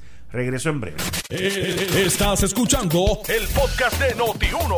Análisis 630 con Enrique Quique Cruz. Hoy con el gabinete de los martes, el licenciado Francisco González, el licenciado César Vázquez. Tú ibas a hacer un comentario. No, ya terminando mi comentario ese, de que, de que aquí no es un problema, no es un problema de corrupción, no es un problema de encubrimiento ni nada por el estilo. La gente sabía dónde estaba ese almacén. Aquí evidentemente es el, el- el- que alguien no hizo el trabajo como se debía hacer. Eh, ¿Quién fue esa persona? ¿A qué nivel? Eh, yo creo que, que como mucho, como pasó en julio en gran parte, cómo se atienden las crisis, eh, en muchos momentos crea más problemas que la propia crisis. Así es que pues todo eso se tiene que atender bien y obviamente yo el problema aquí fue que alguien no hizo el trabajo. Pero de que si se, si se estaba escondiendo, de que se estaba encubriendo, eso nada de eso es cierto. Nada de eso es cierto. ¿No? Y ahí se aprovechó eh, eh, un fulano ahí que, que, que como si él- ahora, ahora debe ahora está como el, el león que sé yo qué Ajá. ahora está como si como un ¿Qué héroe ¿cómo le nacional? llama como un héroe nacional no muchacho ahora está en televisión radio y, y, y- y la misma prensa la misma prensa le, le dan le están dando la vuelta a una cosa que saben que no es como se está diciendo pero es nada más que por el sensacionalismo y sobre todo porque es una prensa anti-estadista, es anti-gobierno. Igual que lo que están tratando ahora de montar. Antigobierno estadista. Antigobierno estadista, claro. Porque igual que lo que están ahora tratando de montar en estos días, allá eh, ayer, desde ayer, en, allí en, en el viejo San Juan, y empezando con eh, el, el don Oscar, don este Oscar López. López Rivera, estaba allí él ya, y otros con boinitas, y ven, y oye, pero ven acá, yo te voy a hacer una pregunta, tú que eres un hombre eh, de mucha experiencia, ¿qué tiene que ver prender la, eh, pegarle fuego a la, a la bandera americana con el chavao almacén, al- almacén alegadamente escondido, que no estaba escondido nada. ¿Qué tiene que ver una cosa con la otra? ¿Qué tiene que ver eso con la deuda? Tiene que ver. ¿Cuál? El que ¿Qué? salga en CNN, el que salga en NBC, el que salga en CBS. ¿Haciendo Para qué? que allá la gente entienda que nosotros somos igual que Irán, que nosotros somos igual que Venezuela. Y que somos que antiamericanos. nosotros somos antiamericanos. Esa es la y que idea. odiamos a los americanos. Esa es la idea. Ese es el mensaje. Ese es el mensaje de esos infelices que, que, cuan- que no se dan cuenta del daño que le están haciendo al país. Bueno, a ellos no les importa No les tampoco. importa. Lo que tenemos que tener cuidado son con los tontos útiles, ¿ves? Con los otros que no se dan cuenta que si se dejan arrastrar y se meten allí de nuevo a hacer lo que ocurrió en el verano, que, que, que, que yo entiendo que merecido estuvo, No va a pasar, mira, ya. que lo el- eviten porque no es el, Mira. el mensaje antiamericano, hay que pararlo ya. Mira, varias de las personas que fueron clave en, en el verano del 2019, varios de ellos, te voy a mencionar, te voy a mencionar uno, me dan ganas de reír aquí esto que me mandó Eduardo por ahí, pero te voy a mencionar uno aquí que me acaban de decir, eh, Noticel, por ejemplo, publicó, ¿te acuerdas aquellas caravanas enormes que hacía el rey Charlie? eh, en, en- Sí, que hizo una sí, de, el de la- el el de de la, cabalgata el de la- y el de las motoras, sí, y todo sí. aquello. El rey Charlie ya dijo que no se unirá esta vez a las manifestaciones el artista Tommy Torres hoy salió en un comunicado que le preocupaba el comienzo de las clases y que iba a hablar con la gobernadora al respecto o sea esto Ahora, mi, eh, este Martin es, ¿cómo es? y él dice que vengo. Yo me, di cuenta que no estamos en julio de 2019 anoche cuando prendí el televisor y en el 2 y en el 4 todavía están dando películas a las 8 y 9 de la noche. Pues, o sea, porque en el julio del 2019 y hoy y hoy el 5 en adelante era todo en vivo. Y hoy, en, la, y hoy en las noticias turistas y turistas. Aquí lo que hay son turistas. El punto que te quiero traer es que estas personalidades que estuvieron envueltas en lo del 2019 entienden las cosas no son como un grupete de eh, personas que lo que quieren es mandar un mensaje antiamericano eh, ellos no se van a unir a eso porque o sea aquí a todo el mundo le gusta el billete verde para empezar vamos a hablar de las cosas como son eso es lo primero lo segundo es que hubo dos representantes del Partido Popular, que esto lo dejé antes que fuéramos a la ah, pausa, que vinieron con la brillante idea de que el gobierno tenía que decir las direcciones de los demás eh, almacenes que habían alrededor de la isla. Como tú muy bien explicaste al principio de tu exposición, y yo lo analicé ayer lunes sobre los almacenes, porque hablé con gente que fueron los que montaron esos almacenes y me explicaron. Esos almacenes surgen de Post María, por lo que tú dijiste las carreteras, pero también tienen que ver con los suministros que, que, podían llegar antes. De la manera que FEMA operaba antes de María aquí en Puerto Rico es, vamos a esperar a que pase el huracán y nosotros caemos allí con todos los aviones del ejército de los Estados Unidos y todo el mundo de carga aérea sacamos los suministros y los repartimos. Esa era la manera que se hacía antes de María. Pues se dieron cuenta que después de María se llevaron los tres radares del Aeropuerto Internacional Luis Muñoz Marín, que solamente se podía aterrizar de manera visual, que la bahía de San Juan estaba cerrada por siete días en lo que el Coast Guard le inspeccionaba, como lo tiene que hacer, y que entonces la emergencia y el desastre era tal que ellos no podían, se veían eh, con las manos atadas para hacer lo que tenían que hacer. Y que para colmo tenemos un, impuesto sobre el inventario, así que no tenemos mucho inventario en Puerto Rico también, También. Entonces, ante eso, y luego de que FEMA hace un autoanálisis de qué debe de mejorar, como lo hacen todos después que hacen una operación como esta, pues dijeron, vamos a necesitar, vamos a necesitar unos almacenes alrededor de la isla y se escogió a Ponce como uno de los sitios. ¿Ok? Y habrá gente que diga hoy en día, como he escuchado a dos o tres, porque entonces tú escuchas. Y yo creo que la idea es buena. No, la idea, no, pero pues hay gente que, dice. Es pero que así es como se hace. Pues, no, pero hay gente que dice, bueno, pero ¿cómo va a ser en la guancha que eso ahí está expuesto a un tsunami? Bueno, en el momento que se escogió, no sabíamos que los terremotos iban a ser en, en, en esa zona, porque esa zona no estaba temblando en Puerto Rico nada. O sea, o sea, ¿tú entiendes lo que te quiero decir? O sea, que, además Ponce es un sitio que hace lógica porque de ahí tú sales hacia el este y hacia el oeste. Eh, eh, y debe haber, un, debe haber uno en Mayagüez y otro por Humacao. Se habla de Cabo Rojo, y, San Juan, porque tú corres entonces los cuatro puntos cardinales. Se habla de Guainabo, debe haber uno por el área este, por allá por Río Grande Fajardo. Y en el centro también, Arecibo, que es una ciudad grande, céntrica, que puedes atender también la montaña, Junta, este Jayuya, Utuado, tú sabes. Así es como se llegar de Arecibo es más fácil que llegar de Ponce, especialmente si estamos agregando con un tremo. O sea, la idea es buena la idea es buena y no es para tener público por ahí la dirección de estos sitios porque tampoco esa es la idea. Tú no quieres un caos de gente tratando de conseguir y entrar a estos almacenes. Se tienen que distribuir de una manera organizada, ordenada eh, y, eso es lo que se busca. Eso es lo que debió haber ocurrido aquí. La idea era buena, el sistema era bueno y en el futuro, aprendiendo de los errores que hemos tenido hoy, hoy que tuvo el gobierno en esta, pues yo espero que se aprenda y que en la próxima, pues sí, se haga como se debe hacer. Aquí fue un error humano. No fue de planificación. Esos hay otros errores que se pueden cometer. Pero este del almacén. Y no fue ni siquiera una voluntad. O sea, no hubo, no hubo aquí. No hubo conspiración. No hubo ni. Esto fue simple error humano. ¿Dónde fue ese error? Esa es la pregunta. Eso es lo que no sabemos. Porque eso es lo que todavía no sabemos. Y el informe salió, se supone que salió ayer.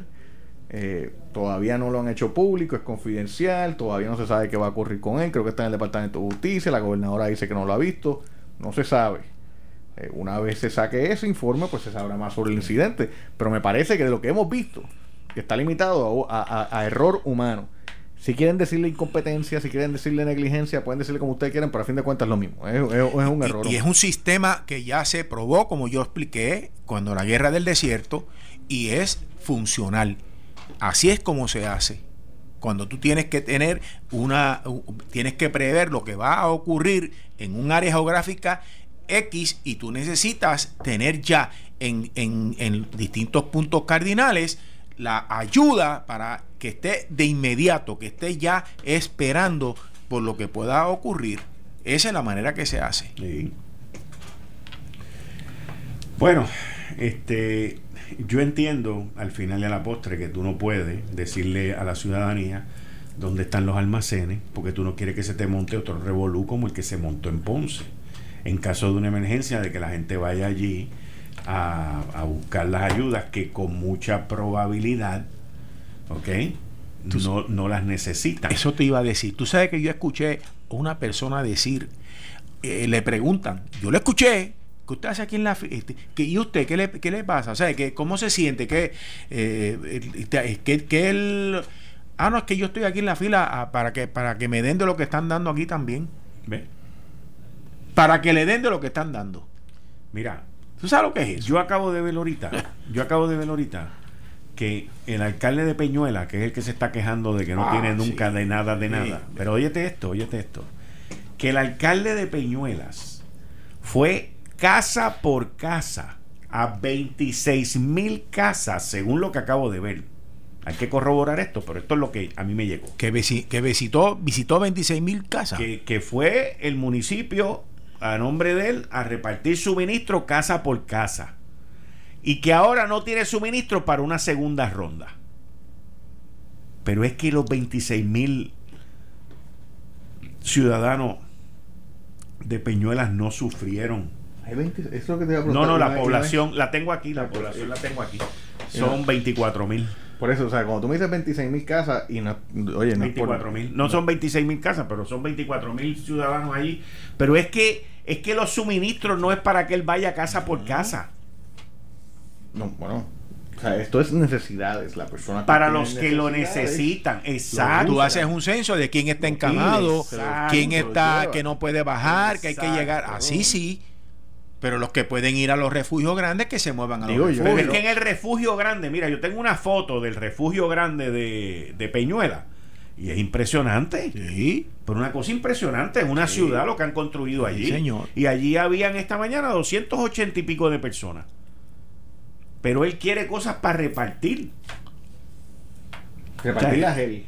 Seguro. Sí, o sea, es que, es que eso se ve que un muchacho un mozalbete, se ve que un hombre, hombre joven que no tiene ninguna experiencia. No, pero, pero lo que pasa es que esa inexperiencia le crea problemas a gente que necesita. No, y, se, y, entonces crea el histerismo, ¿entiendes? La histeria y, el, y el ataque en contra del el gobierno central, etcétera, etcétera. Bueno, ¿él es de qué partido es? Popular. Popular. Eh, próximo tema. Una victoria para los viequenses. 39 millones de dólares asignados para un hospital allá. Mi, mi preocupación es el mantenimiento del hospital. Esa es mi preocupación.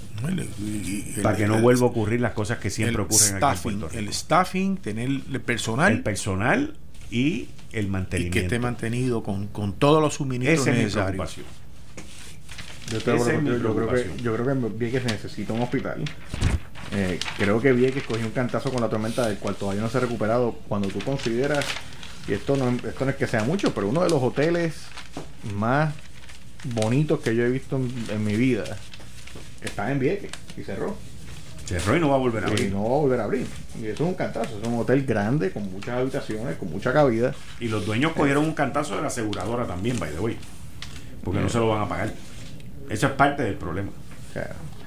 Eh, y eso es un problema también, porque mientras, mientras la industria de Vieques no se desarrolle más y más, pues este tipo de problemas de mantenimiento, de movimiento de personas, ese tipo de cosas va a persistir yo me alegro mucho que tengan el hospital, se lo merecen, lo necesitan. Es necesario. Eh, pero hay que hay que buscar medidas para poder atender esa necesidad. Miren, ahora hay que ver también cuánto tiempo tardan ah, esto, que lo, en que lo desarrollen, ¿verdad? ya está el dinero disponible, pero fácil. Yo, me imagino que, que, lo agilicen. Ya el dinero fue, ya, si ya el dinero fue asignado, es que la cosa ya está, ya está corriendo, porque hoy los demócratas se han adueñado de esto. O sea, Nidia Velázquez, Alexandra Ocasio salió hoy tirando un tuit, ah, logramos esto, pero Jennifer González también empujó para eso. Claro. O sea, tampoco es que esta gente, esta gente no vive aquí. Sí, pero están, asignados, no están desembolsados. O sea, hay que, ahora empieza el proceso. Jennifer González lleva peleando con eso desde 2017, cuando fue que se quedó inhabilitado del hospital anterior. Alexandra Ocasio llegó en el 2010, en, enero de 2019. Correcto, pero, pero, pero está brincando y saltando, o sea. Miren, eh, mundialmente hay una pequeña crisis que se está incrementando y todos tenemos que estar alerta. Y me refiero sobre la neumonía, la pulmonía esta viral que se llama coronavirus. Y esto eh, viene de China y ya se detectó el primer caso en los Estados Unidos, en el aeropuerto de Seattle. Eh, se le detectó el virus coronavirus en Estados Unidos, en Seattle, Washington, eh, con un pasajero que venía desde Wuhan, en China, y fue diagnosticado. El pasajero está hospitalizado, eh, pero en China hay 275 casos, que es donde están la mayoría de los casos identificados, y la mayoría de ellos están en, en Wuhan. ¿Cuáles son los síntomas? Esta neumonía viral tiene síntomas de fiebre, tos y dificultad para respirar. Y es básicamente en personas que pasaron tiempo en un mercado de alimentos de Wuhan. Más de 275 casos del recientemente identificado coronavirus se han confirmado en China, la mayoría de ellos en Wuhan, pero también los Estados Unidos ya identificó el primero, Japón, eh, Corea del Sur, digo, perdón, Corea del Norte, y otros países, eh, pero principalmente eso, Corea del Sur, Corea del Norte, Corea del, Corea del Sur, perdón, Corea del Sur. Los países donde la enfermedad se ha encontrado, está Estados Unidos con un caso, que fue el que le acabo de mencionar ahora en Seattle, Washington, está China con 275 casos, está Tailandia, está Japón y está Corea del Sur. Así que estos virus y estas enfermedades se transmiten a través de los viajes. Lamentablemente me acuerdo de aquel que surgió de China también, que era el de los pollos, que aquello fue un revolú y, era un escarceo. Y nosotros tenemos que estar alerta aquí en Puerto Rico porque no podemos pensar que eso es allá en China, porque de China ya está en Seattle. Y es verdad que Seattle prácticamente está al otro lado del mundo para nosotros, pero de allá para acá hay gente que vuela de aquí para allá, ese tipo de cosas. Así que si usted ha estado recientemente en China, chequeese. Este, y el Departamento de Salud es extremadamente importante. Ya el departamento, y discúlpame, Quique, que te interrumpa de pronto, ya el Departamento de Salud debe estar tomando los pasos para, en caso de que, no esperar a que aparezca el primero, sino en caso de que aparezca el primero ya tener unos, unos pasos adelantados. ¿Cuáles son las medicinas que necesitan? ¿Cuáles son los antibióticos que, se, que se, hay que tenerlos? ¿Cómo yo los consigo rápidamente tan pronto yo tenga el primer caso? ¿O debo yo tener aquí antibióticos ya listos por si acaso? O sea, ahora el Departamento de Salud, que no espere a que reviente el revolú, tiene que ya adelantarse, porque como acabas de decir, eh, con, la, con la manera que hoy, hoy se viaja, eh, tú estás hoy en, eh, allá en Seattle y esta tarde y mañana por la tarde estás aquí. Correcto. En el aeropuerto internacional aquí. Así, que alerta al Departamento de Salud, al, al, al, al, secretario de Salud. Bueno, ¿cómo ven ustedes? Yo lo veo como una cosa pacífica. En la elección de, del senador Henry Newman como vicepresidente del Senado? Honestamente yo creo que eh, es por un año. Parece, parece que como yo, yo lo veo como que fue el de consenso, ¿entiendes? Creo en vez de formar una pelea aquí, que el menos controversia iba a provocar. Exacto, yo lo veo así, yo lo veo así. menos riña iba a provocar entre ellos, menos que se podía decir que, digo, aunque no hay primarias, así que yo entienda, entre senadores corriendo para otro puesto ni nada así, así que, pero yo creo que era el, el, el, el menos ofensivo y pues ponlo y no hay ningún problema. Es el que más se parece a Larry C. Hammer. Sí, estoy de, oye, estoy de acuerdo En su carácter. Y viene del baloncesto también. Por eso, en su carácter, en su afabilidad. ¿Entiendes? En eso, y es que él, cuando tú perteneces a, equipos y, y, y, ¿sabes? Por mucho tiempo, tú desarrollas una disciplina de trabajo en equipo. Eh, y esa disciplina de trabajar en equipo la, la, la, la llevas a tus otras actividades de, de, en tu vida. Y, y Larry Seahammer, pues vino de ese mundo y, y, Larry, y ahora eh, Henry Newman. Así que es, el que más se parece al que acaba de salir, que fue una gran pérdida, dicho, sí, dicho sea de paso. Desde mi punto de vista, la pérdida de, de Seahammer. Yo lo vi como el de consenso, como el más el que menos controversia iba a crear en todo. Y, tal vez si hubiera sido el principio del cuatrenio, pues hubiera sido un poquito distinto el cálculo y eso, pero la realidad es que para lo que falta del cuatrenio, eh, y lo que falta es una sesión, así que para colmo, no es que falte un año, faltan de literalmente que cuatro meses, es hasta junio. Sí. Este, son cuatro meses. Sí. Ahora, la gobernadora está buscando añadir, antes de que nos vayamos, añadir más municipios a la declaración de desastre mayor. Está hablando de Adjuntas, Cabo Rojo, Corozal, Jayuya, Lajas, Lares, Maricao, San Germán, San Sebastián y Villalba como pueblos adicionales que está... Que son cinco más para un total de diez. Correcto. En esta ocasión se incluirán Adjuntas, Cabo Rojo, Corozal, Jayuya, Lajas, Lares. Ahí tienes seis, siete, ocho, nueve y diez. Son diez más. Claro que son diez más. Son diez más. Esto es en adición a los, a los que ya están, a los seis que ya están porque ahora mismo hay seis. O sea, está buscando. Eh, la, solicitud fue dirigida al administrador de la Agencia Federal de Manejo de Emergencia, AFEMA. ¿Cómo, cómo ven Yo lo veo difícil. Yo, lo veo, yo lo veo difícil. Y, no es justificable. Lo que estoy hablando es que lo veo difícil. Que lo atiendan. Desde el punto de vista con lo de los almacenes, con todos estos revoluciones que nos están pasando. Ahora, si yo hubiese sido la gobernadora, ¿ok? Y no lo soy, pero si yo hubiese sido el gobernante en este momento y hubiese hecho un pedido, una petición como esta, de añadir a 10 más.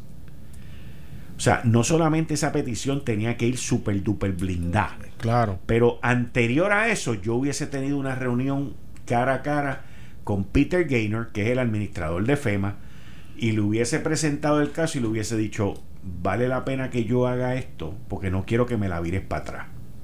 Y lo hubiera invitado a venir para acá. no, no, él, ha estado aquí recientemente, pero, pero yo, yo hubiese, yo hubiese hecho el trabajo, lo que se llama el legwork, y decirle, mira, vale la pena que yo haga esto, porque no, para mí sería vergonzoso que me la vires para atrás. O sea, ella, eh, la gobernadora está en una posición ahora mismo que no se puede coger una derrota como esta, que venga Femi y le diga, lo que pasa es que Peter Gaynor se va a virar y va a mirar más arriba. ¿Entiendes? Yo creo que donde, aparte de él, yo creo que donde tienen que ir a tocar base es con el, ayudante en Casablanca, que es el que maneja esto, este tipo de cosas, ¿no? Este tipo de asuntos. Porque en, en Casablanca, como en, como en, todo otro gobierno, ¿verdad? Cada uno tiene una responsabilidad con ese individuo. A ver, ¿cómo, ¿cuál es el ámbito? ¿Tú crees que habrá lo que pasa es que el ambiente no está bueno por, lo de la noticia del almacén. el hijo de Donald Trump nos metió dos tweets este fin de semana diciendo que aquí había corrupción. Y Ben Carson después también mandó un tweet que lo leí. Y, quiero que tengamos algo claro, no estoy diciendo que esté injustificado, estoy hablando del ambiente. Sí, te entiendo. Y que por la situación que está viviendo el gobierno y la gobernadora ahora mismo, no se puede dar el lujo de que le digan que no. No se puede dar el lujo de que le digan que no. No, definitivamente. Políticamente, ¿se puede dar el lujo que le digan que no? es que política. no, no se puede dar el lujo, pero por eso es que tenía que hacer el legwork, porque es que mucho de lo que ha ocurrido en esta semana pasada han sido errores. Eh, y no estoy hablando simplemente de, de, de, almacén ni nada así, es que están cometiendo errores. Y no sé por. por ejemplo, el asunto del almacén el primer día, Habían tres versiones distintas saliendo de qué es lo que estaba pasando no, con el almacén. eso es así. Tres versiones distintas. Pues, ¿qué pasa? Cuando por fin dicen, no, no, esto fue lo que pasó, nadie les cree. Eso es así. Eso es un problema. Y no se puede dar el lujo ya. Y no estoy hablando de político, porque político ya, ya el daño está. Ya el daño, yo creo que el daño está creado ya para político. Estoy hablando de- del daño a la, a la gestión pública. Sí, la Eh, credibilidad. La credibilidad que ya se ha minado en estas dos semanas, pues eso no se podía hacer. Tenía que hacerle como tú decías. Aparentemente, evidentemente, digo, yo no, yo no creo que se haya hecho. No, y no tengo información de que se haya hecho. Yo espero que lo hayan hecho. Porque si no lo hicieron, o sea, tú no puedes coger ese cantazo. No puedes coger ese cantazo. Bueno, Bueno, por ahí viene Juan Luis. El Noti1 en la noche. Muchas gracias, licenciado César Vázquez, licenciado Francisco González. Yo regreso mañana a las 5 de la tarde en Análisis 630. Que Dios me lo bendiga, que tengan una linda noche, porque mañana va a ser mejor que hoy. Regreso mañana a las 5. Esto fue el podcast de Noti1. Análisis 630 con Enrique Quique Cruz. Dale play a tu podcast favorito a través de Apple Podcasts, Spotify, Google Podcasts, Stitcher y notiuno.com.